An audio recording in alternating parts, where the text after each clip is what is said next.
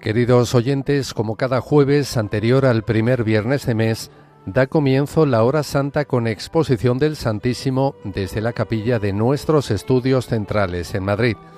Pueden seguir la transmisión con imágenes en directo a través de la página web www.radiomaria.es en Facebook y YouTube. Dirige la oración el Padre Luis Fernando de Prada, director de programación de Radio María.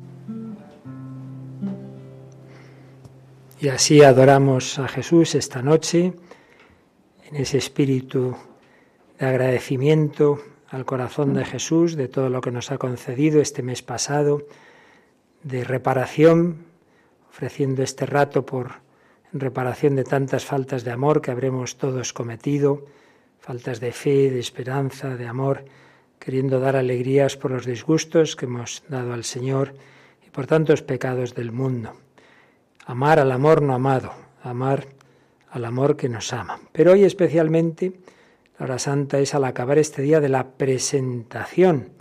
Por eso vamos a intentar meternos en esa escena del Evangelio de hoy.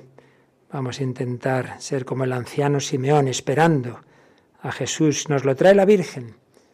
Es la custodia que aquí tenemos. Pues ella era, la custodia era la Virgen María ella era también el cirio encendido por la luz que llevaba, por la mecha que era Jesucristo, su Hijo. A su lado San José. Llevan la luz del mundo, oh luz del mundo. Y un anciano llevaba toda la vida, dos ancianos en realidad. Primero Simeón, toda la vida, esperando conocer al Mesías.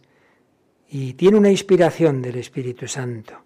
Vete al templo, María y José también van al templo, pero no por inspiración, sino porque la ley así lo mandaba.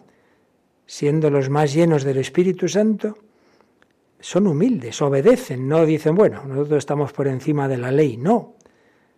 Unos por obediencia a la ley y otro porque el Señor se lo inspira, se van a encontrar en el templo. Hoy es también, así lo llaman los orientales, fiesta del encuentro.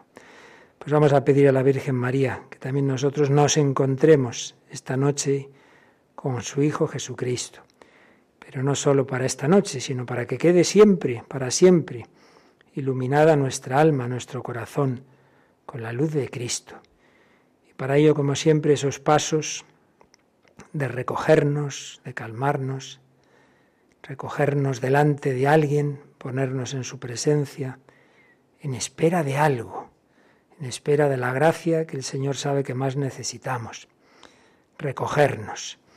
El gran teólogo romano Guardini tiene varias obras sobre la oración y una famosa iniciación a la vida de oración explica que recogimiento es aunarse, porque muchas veces estamos dispersos, somos como muchos en cada uno, pensamientos, sentimientos, emociones, imaginaciones. No tenemos unidad interior, sino una maraña de pensamientos, un flujo de sensaciones, un barullo de impresiones. ¿Cuál es mi yo? Pedimos a la Virgen María ese corazón limpio, ese centro vital como ella lo tenía. Y pensemos, como escribía Romano Guardini para el inicio de esta oración, ahora no tengo que hacer otra cosa sino orar desconecto de lo demás. No hay móvil, no hay televisión. Esta hora es solo para estar con el Señor. Y todo lo demás no cuenta ahora. Lo intento dejar de lado. Para eso he venido aquí, para eso estamos aquí. Para adorar a Jesús, para esperarlo, de brazos de María, como lo esperaba Simeón.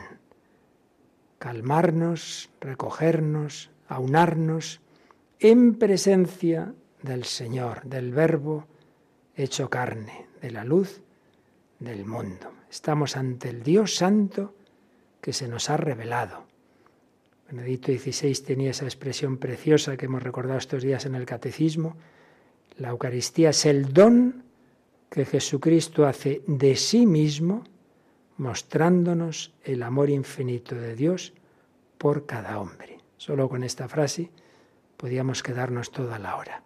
Estamos ante este regalo, el don que Jesucristo hace de sí mismo, se nos da, incluso ha salido del sagrario para que lo tengamos más cerca, se nos da y nos muestra el amor infinito de Dios por cada uno, por los poquitos que estamos aquí y por los muchos más que nos seguís por las ondas, por internet. Pues hacemos este primer momento de acto de fe, Jesús, creo en ti, creo que estás aquí, de pedir que nos recoja el corazón, la imaginación, de intentar dejar de lado todo y sobre todo, pues caer en la cuenta de que aquí está el verbo hecho carne, el mismo que llevaba la Virgen, aquí el mismo corazón latiendo por cada uno. Estoy delante de alguien realmente presente, que me mira y escucha porque me ama. Y ante Jesús, Simeón dirá que se dividirá la humanidad unos creerán, otros no, unos lo amarán, otros lo perseguirán. Vamos a decirle a Jesús, yo creo en ti, lo vamos a oír en varias lenguas. Jesus, I believe in you. Jesús, creo en ti, crediamo in te. En todas las lenguas del mundo, abramos nuestro corazón a la fe en Jesús.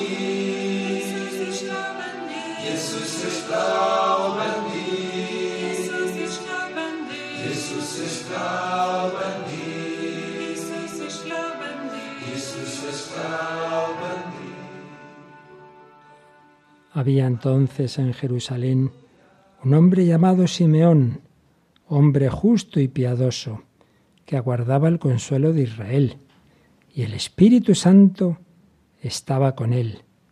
Le había sido revelado por el Espíritu Santo que no vería la muerte antes de ver al Mesías del Señor. Impulsado por el Espíritu, fue al templo.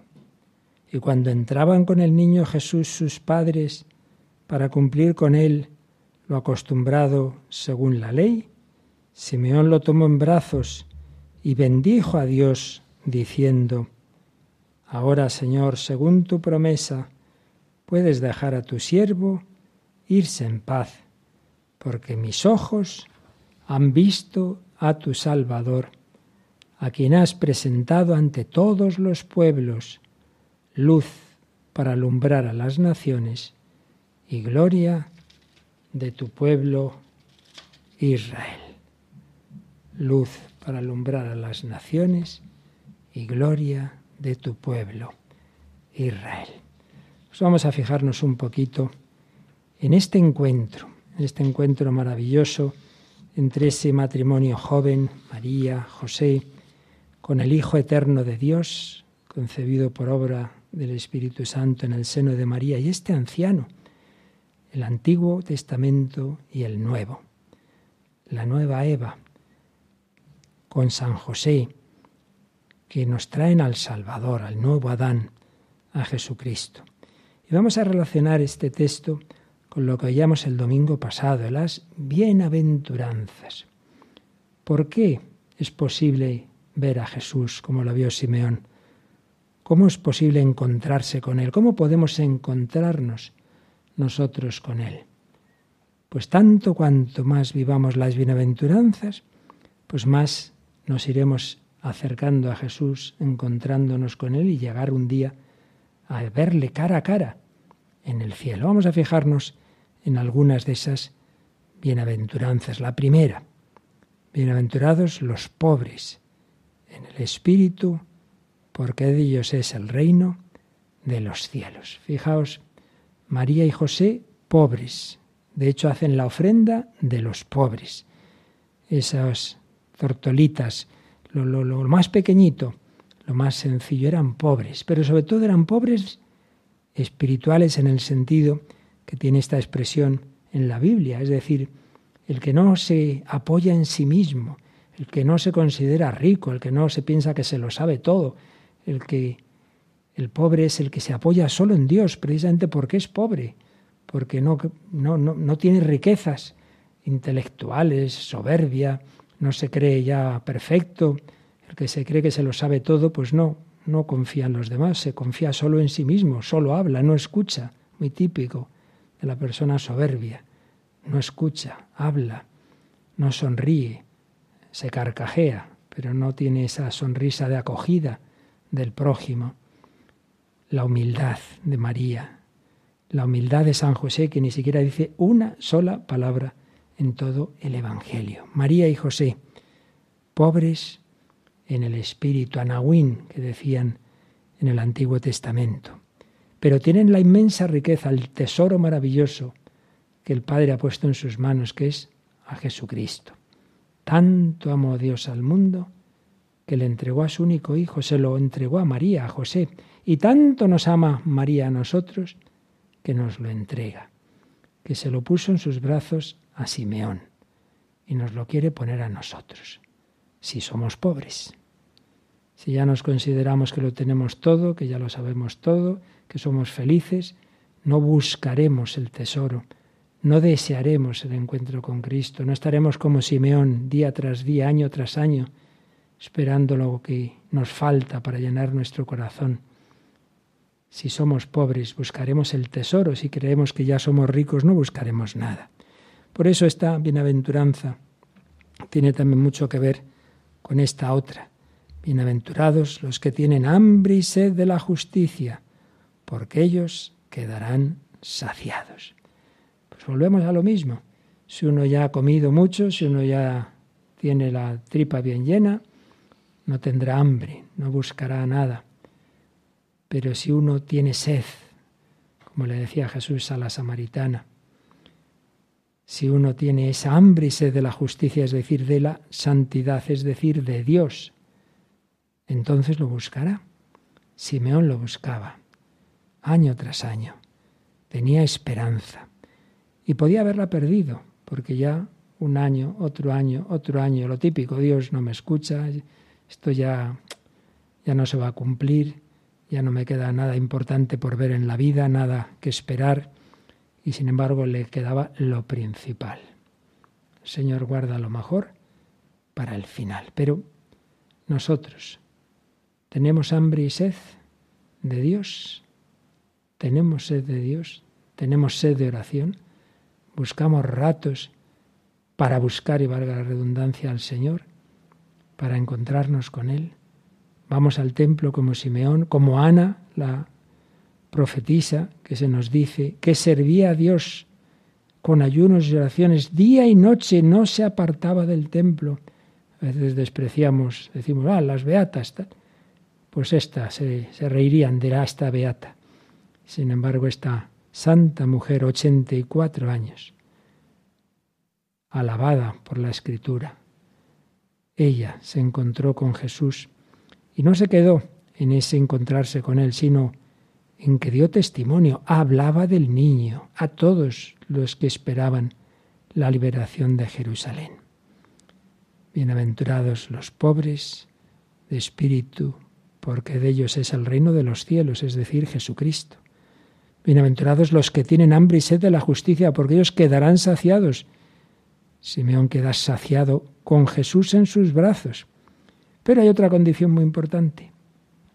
Porque si, sí, yo busco a Dios, yo busco espiritualidad, yo busco paz, sí, pero estoy aferrado a mis vicios, a mis pecados, pues entonces no lo veré. Tendré pues una venda como estos días de niebla, no veo, y si el coche está empañado, no puedo conducir, no puedo ver. Si nuestra conciencia, si nuestro corazón está empañado por, la soberbia, por la ira, por la lujuria, por la gula, ¿cómo voy a ver a Jesucristo? ¿Qué pretendes? Bienaventurados los limpios de corazón, porque ellos verán a Dios. Por eso pedimos al Señor esa limpieza de corazón.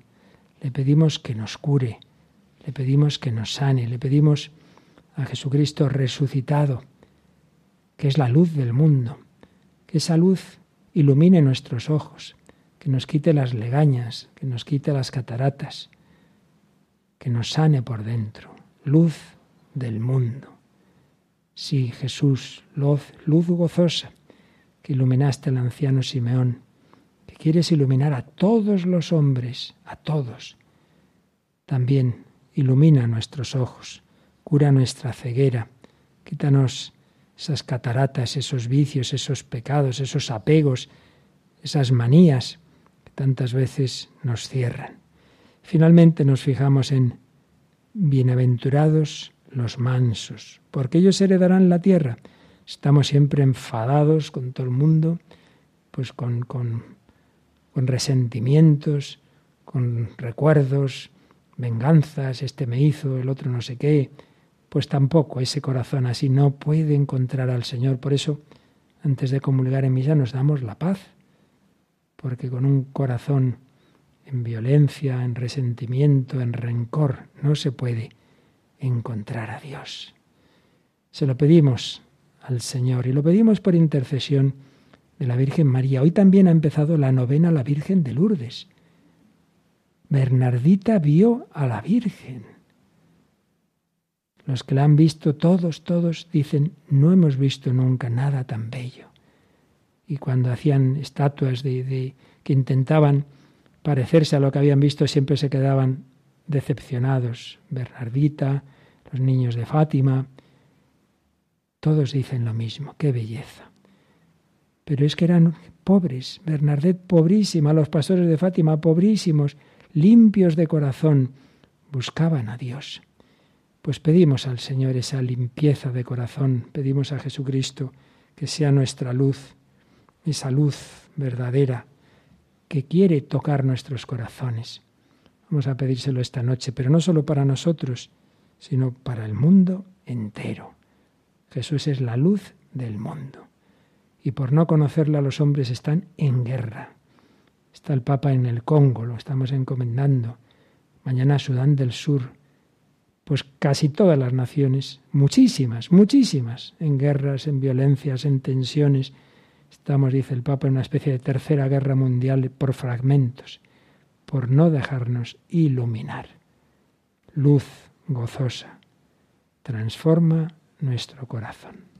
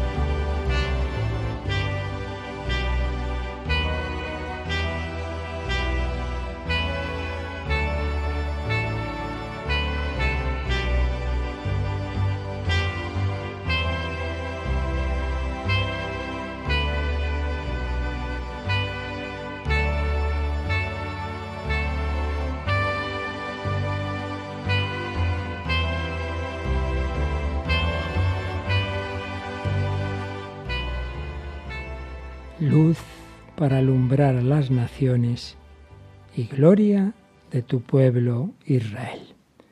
Su padre y su madre estaban admirados por lo que se decía del niño. Simeón los bendijo y dijo a María, su madre, Este ha sido puesto para que muchos en Israel caigan y se levanten, y será como un signo de contradicción, y a ti misma una espada te traspasará el alma, para que se pongan de manifiesto los pensamientos de muchos corazones. La luz había bajado del cielo a la tierra, había empezado a brillar en Belén, la siguieron los pastores, los magos, se le muestra ahora a Simeón, a Ana, pero no todos aceptan la luz. El Evangelio de San Juan nos dice, en él, en el Verbo, estaba la vida, y la vida era la luz de los hombres, y la luz brilla en la tiniebla, pero la tiniebla no la recibió. El Verbo era la luz verdadera que alumbra a todo hombre viniendo al mundo. En el mundo estaba, el mundo se hizo por medio de él, y el mundo no lo conoció. Vino a su casa, y los suyos no lo recibieron. Pero a cuantos lo recibieron, les dio poder de ser hijos de Dios, a los que creen en su nombre. Vino a su casa, vino a Israel, vino a Jerusalén, pero ahí sería crucificado. Los suyos, muchos de los suyos no lo recibieron, pero a cuantos lo recibieron, como a Simeón, les dio poder de ser hijos de Dios. Pero para que esa luz llegara a todos los pueblos, no solo a Israel, no solo a Simeón, sino a todos nosotros, luz para alumbrar las naciones, para que se cumpliera ese plan de Dios. Recordemos aquella vez que unos griegos le dicen a los apóstoles, queremos ver a Jesús.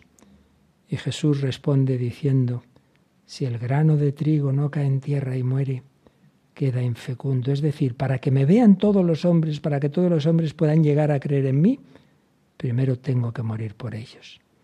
Primero el grano de trigo tiene que ser enterrado. Pues bien, también Simeón anunció que para que pudiéramos llegar a la fe, no solo Jesús tenía que morir, sino que el corazón de María iba a ser traspasado.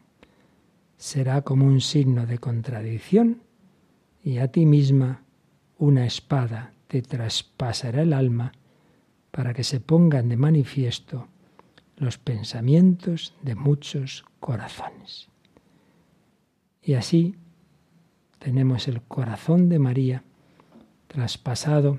Es la segunda anunciación que decía San Juan Pablo II. La primera la hizo el arcángel Gabriel, todo era muy bello, pero en esta se anuncia que esa misión de María va a incluir el dolor, el sufrimiento. En ese mismo templo, doce años después, María iba a sufrir. ¿Dónde está Jesús? Desconcertados, María y José iban a estarlo buscando tres días. Pero treinta y tantos años después, mucho más, iba a sufrir viéndolo flagelado, coronado de espinas, con la cruz a cuestas, despojado, taladrado, crucificado, sediento, tengo sed, agonizante y muriendo. Una espada de dolor traspasará tu alma para que tú y yo, hoy, esta noche, en este 2023, podamos encontrar la respuesta a nuestros deseos, podamos encontrar el sentido de nuestras vidas, podamos encontrar la puerta del cielo, podamos saber que la muerte no tiene la última palabra podamos estar cerca del Señor. Por eso esta noche le damos gracias a Jesús, le damos gracias a la Virgen María y pedimos ser también colaboradores en esta evangelización, ser testigos suyos como Simeón, como Ana. Es como en la vigilia pascual, la luz se va prendiendo, Jesús, María, José, Simeón, Ana. Años después Juan, Andrés, Pedro, Santiago, los apóstoles, Pablo después. Y aquí esa cadena llega a nosotros con muchas, eh, muchos eslabones de testigos, de mártires, de pastores, de vírgenes, de misioneros, de familias santas, como la que este año recordamos especialmente, los padres de Santa Teresita del Niño Jesús en este 150 aniversario del nacimiento de esta gran santa que lo fue porque tuvo unos padres santos también, ambos canonizados en la misma celebración. La luz del mundo. Cerquita de aquí hace pues casi, casi, casi ya 20 años, como pasa el tiempo, un gran testigo al que había llegado la luz, Juan Pablo II, lo tuvimos aquí cerca en Cuatro Vientos en su última visita a España, que tuvo ese lema, seréis mis testigos. Él fue testigo como joven, como seminarista, como sacerdote, como obispo, como papa, con su palabra, con su vida, con sus enfermedades, con su martirio, perseguido tantas veces, a punto de ser asesinado, pero sobre todo, pues dando la vida hasta el último aliento. Aquí escuchamos aquellas palabras, vale la pena. Un joven de 82 años vale la pena haber seguido a Cristo, haber entregado mi vida por amor a Él y a los hermanos. Pues pedimos a la Virgen a la que Él estaba consagrado, pedimos a Santa María que siga guiándonos. Ella es la Madre de la Iglesia. Ella nos guía en estos tiempos de tantas dificultades, de apostasía silenciosa. No nos abandona. No abandonó a la humanidad en Lourdes, en Fátima, no nos abandona tampoco ahora.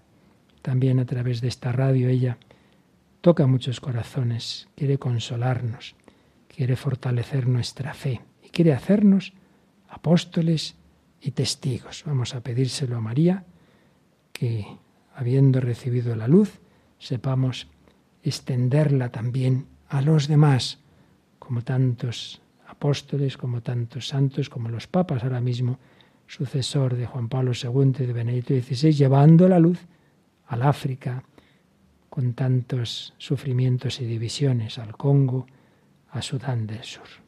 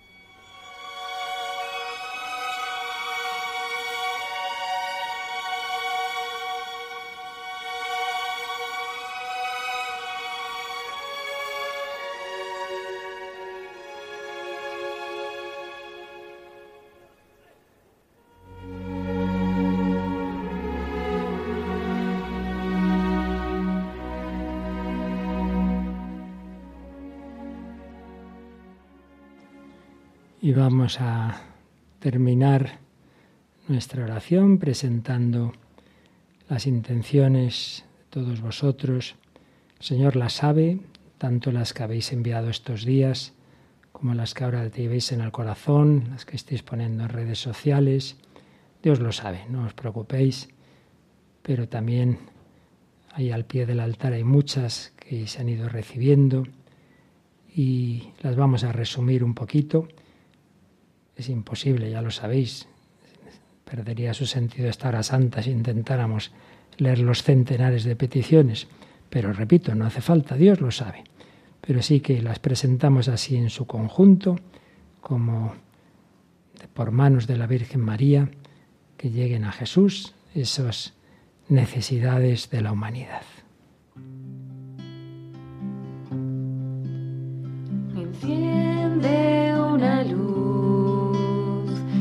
Déjala brillar la luz de Jesús, que brille en todo lugar, no la puedes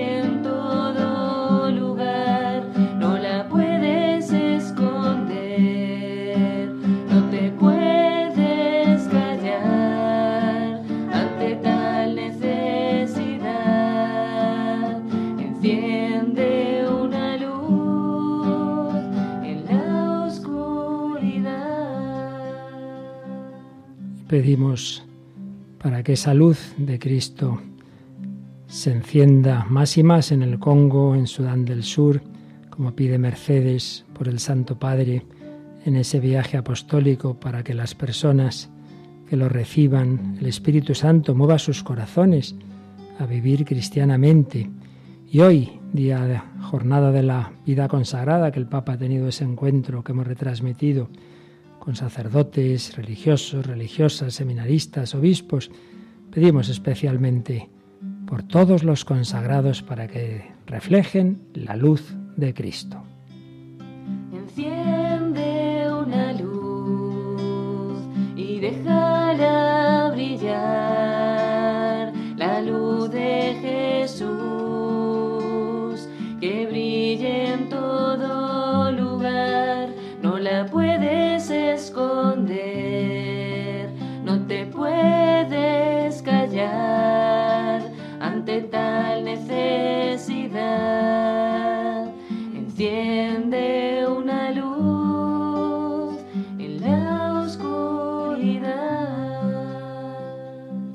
pedimos esa luz para todas las naciones, como anunciaba Simeón las naciones de antigua cristiandad que están perdiendo esa fe, sus raíces, su familia, como nuestra querida España y por tantas naciones en situaciones difíciles como Nicaragua, como Venezuela, por supuesto las naciones en guerra, como Ucrania, como tantos países de África, de Oriente Próximo, la tierra de Jesús, de Extremo Oriente. Cuánto dolor, cuánta oscuridad. Pero también pedimos la luz para los que tenéis la guerra, la batalla de la enfermedad, muchos, muchas peticiones relativas al cáncer, a la depresión, que apaga las luces del corazón, operaciones, distintas dificultades, enfermedades mentales que tanto daño hacen. Y tantos problemas familiares, desahucios, ancianos solos, desempleados, presos, todos los problemas familiares, todas las rupturas, el drama del aborto, de la eutanasia. Jesús, encienden todos tu luz. Enciende una luz y déjala brillar, la luz de Jesús,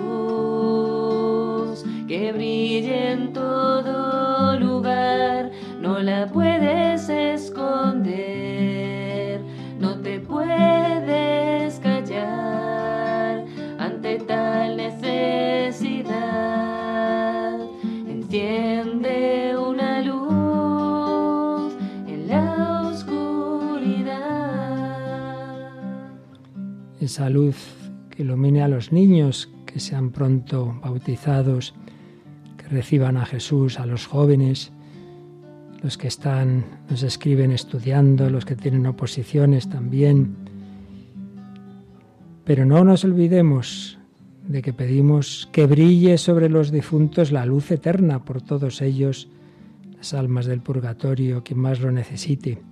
Y también pedís por Radio María para que lleve esta luz de Cristo a través de las ondas. Pero no solo pedís, también hay intenciones de acción de gracias, todo lo que el Señor nos concede. Sí, Jesús, gracias por tu luz, pero hazla brillar más y más, o mejor dicho, ayúdanos a dejar abrir el corazón para que prenda en todos nuestros corazones. Enciende una luz y déjala brillar,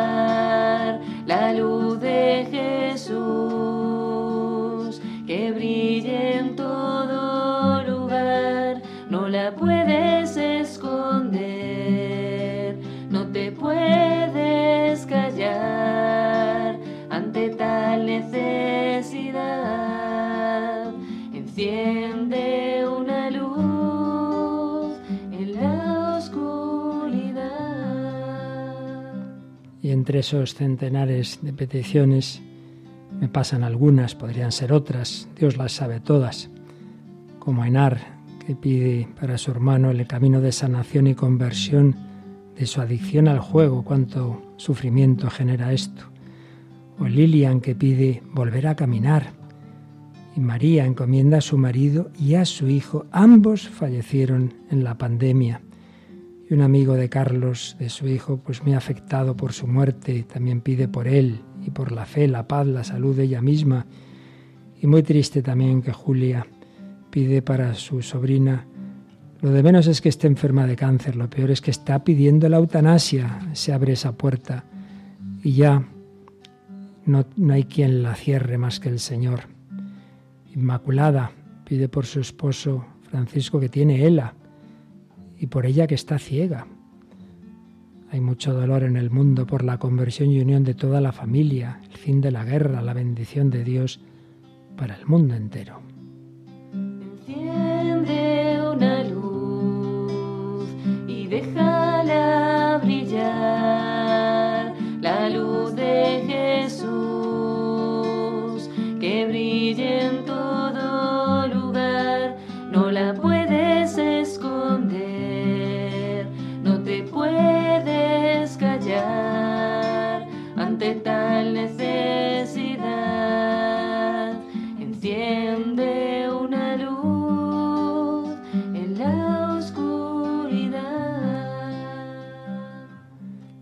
Pide esa luz para un joven de 16 años, Darío, con un ictus, está muy enfermo. Y Gloria María, para la reconstrucción de su hogar destruido, para que su hijo encuentre empleo y su esposo deje la bebida y tengan todos un encuentro con Dios. Pide por su salud, la de Delia y de todos los enfermos. Y en medio de tantas peticiones dolorosas, hoy, jornada de la vida consagrada, María Jesús pide por una sobrina que hoy ha entrado en un convento de madres carmelitas, que si es realmente su vocación, sea siempre fiel a ella. Enciende una luz y déjala brillar, la luz de Jesús que brille en